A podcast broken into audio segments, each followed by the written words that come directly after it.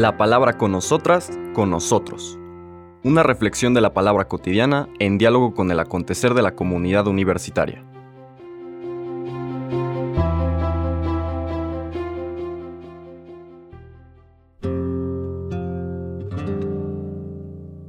Hola, buenos días. Bienvenidas, bienvenidos a la palabra con nosotras, con nosotros. Hoy jueves 26 de enero de la tercera semana del tiempo ordinario, regresamos al recorrido de Marcos más o menos donde lo dejamos. Lo único que recordemos que ayer se cambió el Evangelio porque era la fiesta de la conversión de San Pablo. Y el Evangelio que hubiese tocado el día de ayer era el de la parábola del sembrador. No lo voy a comentar, solo quiero decirles que es lo que sigue para que no perdamos de vista esta secuencia de cómo Marcos nos va mostrando el misterio de Jesús. Jesús que tiene poder para sanar, Jesús que sana a través del amor y por lo tanto invita a dejar atrás las prácticas pseudo religiosas que no nos permiten crecer en el amor.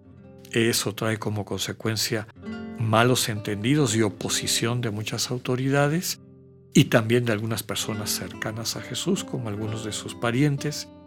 Con todo, el Señor ha tomado la decisión de formar un nuevo Israel a través del nombramiento de los doce apóstoles, que se convierten en las doce columnas, los doce patriarcas de este nuevo pueblo, que va a vivir su religión desde esta invitación del Señor Jesús para acoger el amor de Dios que transforma nuestras vidas y que nos lleva a poder transformar la vida de los demás.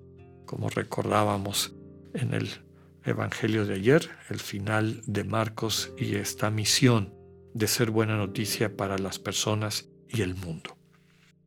Les comentaba que eh, Marcos luego pone una serie de parábolas. ¿Cuál es el sentido de esto?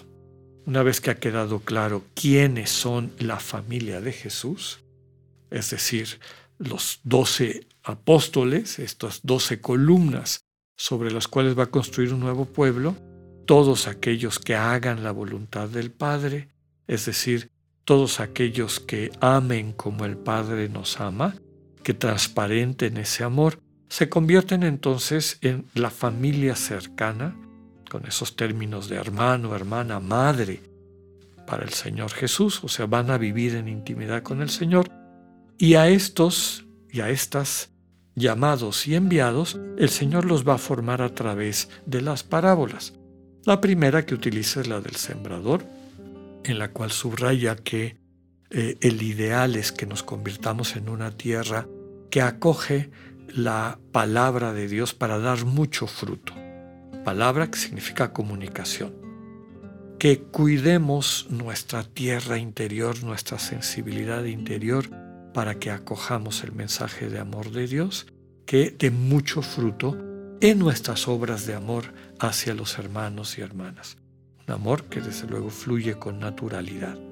Y ahora sí, llegamos a la enseñanza de este día en el capítulo 4 de Marcos, versículo del 21 al 25. Es lo que los estudiosos de la Biblia llaman como una serie de sentencias, ¿no? Como, dichos cortitos, pero que tienen un mensaje profundo. El texto dice, en aquel tiempo Jesús dijo a la multitud, ¿acaso se enciende una vela para meterla debajo de una olla o debajo de una cama? ¿No será para ponerla en el candelero? Porque si algo está escondido, es para que se descubra, y si algo se ha ocultado, es para que salga la luz. El que tenga oídos para oír, que oiga. Siguió hablándoles y les dijo, pongan atención a lo que están oyendo. La misma medida que utilicen para tratar a los demás, esa misma se usará para tratarlos a ustedes y con creces. Al que tiene se le dará, pero al que tiene poco, aun eso poco se le quitará. Palabra del Señor. Nuevamente esta serie de sentencias hay que entenderla con el mensaje central del Evangelio. eh, el valor fundamental, el, tesoro escondido, la perla preciosa, nos viene a enseñar el Señor Jesús, es el amor y las relaciones de amor que nos vinculan a la gente que amamos. ¿no? Aprendemos a amar a Dios y nos dejamos enseñar por el mismo Dios que nos ama de esa forma incondicional, permanente, eh, indiscriminada. El problema es que nuestra distracción, llevados por las preocupaciones del mundo, nos incapacita para poder acoger el amor que Dios nos transmite. Entonces, nuevamente la invitación es a que podamos nosotros acoger y entender todas las enseñanzas del Señor Jesús desde ese referente fundamental. Esta sentencia de la vela, de la luz, básicamente lo que dice es que la buena noticia, que Dios es un Padre amoroso, que nos capacita para descubrir nuestra vocación para amar y nos envía para vivirla de manera concreta, no la recibimos, además es imposible, para tenerla guardada o tapada, ¿no? No se prende una vela para meterla bajo una olla o debajo de una cama. Eso que esa luz que recibimos está ahí y tiene el propio dinamismo que nos lleva a quererla compartir con las demás y los demás. La luz del amor de Dios que habita en tu corazón, con esa luz estás enviado, enviada a hacer luz en la vida de las personas que te rodean. Cuando esa luz se presenta en medio del mundo, lo que está escondido se descubre lo que está oculto sale a la luz. Básicamente se quitan las apariencias, se quita la máscara de lo que a veces bajo apariencia de bien en el fondo es destructivo y, e inhumano, aunque a veces esté disfrazado de práctica religiosa.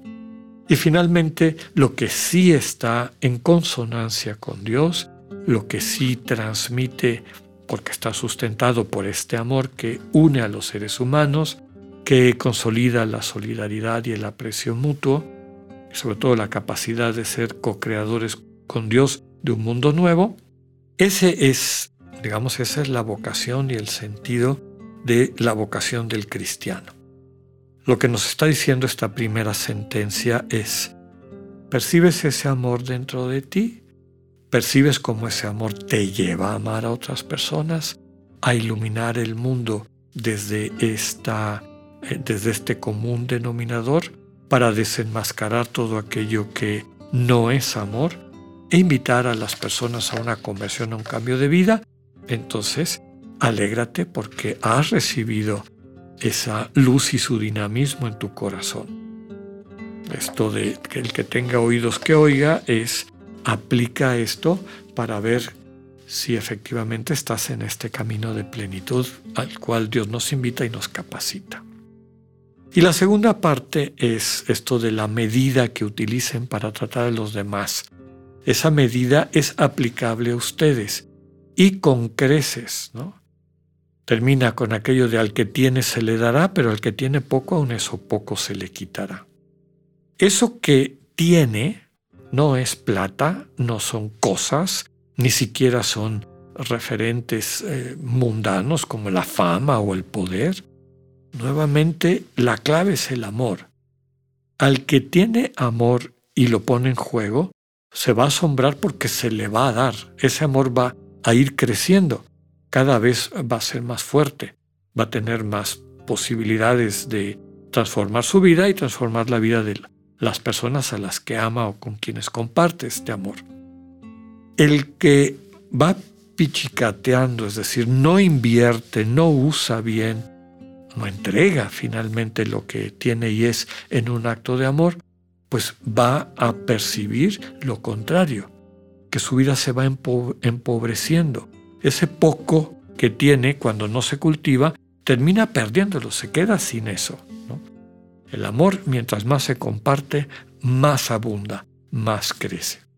Pidámosle al Señor la gracia de que ese sea el común denominador de todas nuestras palabras, pensamientos, acciones, y que podamos experimentar este milagro de que mientras más amamos y más damos, más nos damos a través de estos actos sostenidos por el amor que Dios nos regala, pues podamos experimentar que ese amor y nuestra capacidad de ser bendición también va creciendo.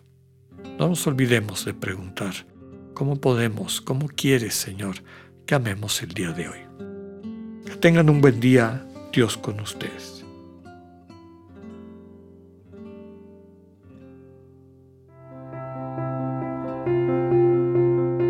Acabamos de escuchar el mensaje del Padre Alexander Satirka. Escúchalo de lunes a viernes a las 8.45 de la mañana por radiveroleón.com o a través de nuestra app gratuita para iOS y Android. Radivero León, no todo está dicho.